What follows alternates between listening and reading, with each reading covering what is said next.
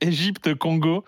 Dis-nous tout sur ce match, Elton. Euh, alors, ce sera pas la revanche de 2006 parce que ça fait quand même 18 ans que ça s'est déroulé. Je fais référence au quart de finale remporté sur le score de 4 buts 1 par l'Égypte. Et ça va être un match où, euh, pour le coup, la République démocratique du Congo est passée sur un match qui était quand même très tendu face à la Tanzanie parce que tu savais que tu abordais le match en étant qualifié. Donc, on a vu que petit à petit, ils étaient bien contents d'avoir le point du match nul. Et donc, forcément, nerveusement, nerveusement mentalement, c'était un match qui était particulier. Là, à partir du moment où tu as atteint le premier objectif, c'est-à-dire passer les poules, Mm. là, tu vas arriver avec euh, un peu plus de relâchement. Relâchement, ça ne veut pas dire que tu vas te relâcher euh, Mm. totalement, mais en face, la, la pression est davantage sur l'Égypte et c'est une équipe qui nourrit beaucoup d'ambition. Tu qu'à voir, tu qu'à écouter plutôt la conférence de presse de Sébastien Desabre qui dit que ça va être très difficile de sortir la République démocratique du Congo.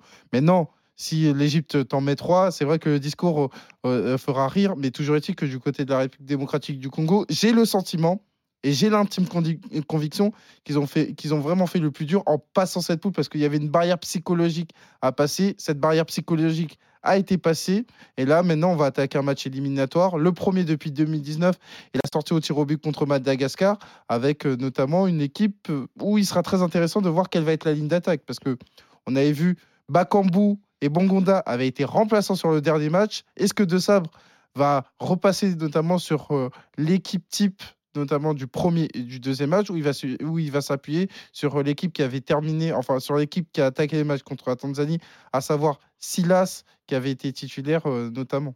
Toi qui suis de près le Congo, t'es satisfait de la phase de poule? Euh, je suis satisfait euh, on va dire quand même oui parce qu'il y a quand même le On passage rappelle, hein, trois matchs nuls. trois matchs nuls, il y a quand même le passage en huitième de finale. Oui, je suis satisfait, même si je ne peux pas occulter le fait que le troisième match, pour les raisons que j'ai évoquées sur euh, le plan mental, a été très compliqué. Pour moi, c'était un contenu insuffisant, mais il faut pas jeter ce qui, ce qui a été fait à l'occasion des deux premiers matchs.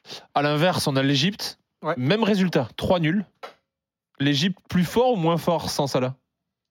Ah, c'est dur de c'est dur de répondre, mais en, en tout cas, moi, j'ai j'ai plutôt bien aimé ce qu'a fait euh, l'Égypte offensivement, beaucoup moins défensivement. Ouais. Euh, mais, mais je préfère cette Égypte-là à, à- à ce qu'on voyait précédemment où euh, on s'ennuyait énormément en regardant cette équipe égyptienne. Moi, j'aime bien ce qui se passe au milieu de terrain depuis qu'El Neni est- a pris un peu moins de poids dans cette équipe. Mm. Euh, je, suis- je suis complètement amoureux de, de Emma Machour au milieu qui, Il pour est moi, incroyable. qui est pour moi l'une des, des vraies révélations sur ce. Sur ce... Il n'est pas si, si jeune en plus. euh, Oui, oui, je crois qu'il était à Midtjylland avant, d'a- avant, Ouais, ouais, avant de revenir à, El- ouais. à El Ali. Euh, Ça explose tard. ouais, et, et- et- mais, mais vraiment, j'ai- j'aime beaucoup moi ce qu'il fait, l'empreinte qu'il a sur les, sur les matchs. C'est un peu le Asdinounaï de, de, de, de l'Égypte. Devant, moi, Stéphane Mohamed est, est là. euh, il est présent dans la surface de réparation. Il y a un Marmouche qui est, qui est présent, un Mhm. Trezeguet qui, depuis que Salah est blessé, est capable aussi d'apporter son, ex, son expérience. va falloir juste qu'il règle derrière défensivement. Un Egazi qui est un peu, qui est un peu lourd, même s'il a mis une passe décisive incroyable euh, sur, le, sur le dernier match. Mais moi, j'ai bon espoir en cette équipe égyptienne et je les vois aller au bout. Je les vois aller au bout.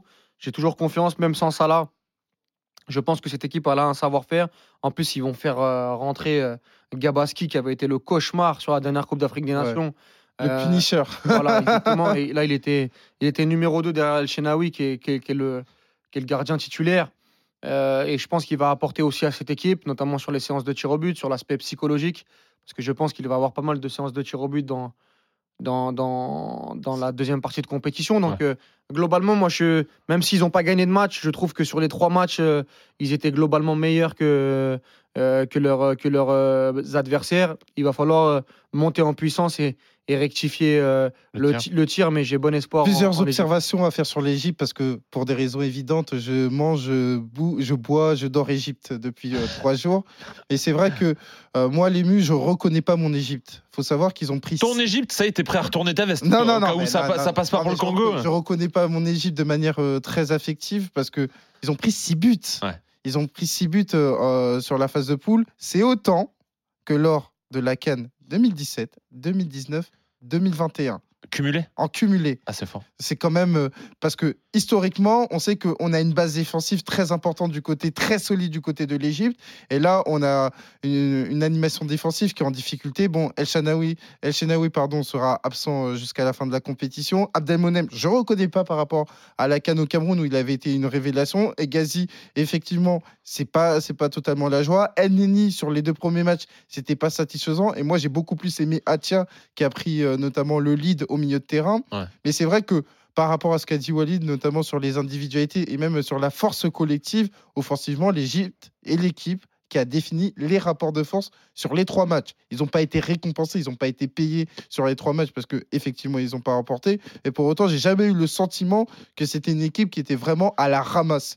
Donc euh, c'est pour ça que ça va être très intéressant de voir comment cette équipe va se comporter. Est-ce qu'ils vont davantage notamment capitaliser sur euh, leur bonne forme offensive Ouais. ou alors les mots MAX défensifs vont les rattraper et ça ça peut être rédhibitoire en huitième de finale. Bon aussi ils pouvaient être inspirés notamment sur ce côté-là face à la République démocratique du Congo, ce serait pas de refus mais pour l'Égypte il faudrait régler ses problèmes défensifs. Ok. Bon, on verra.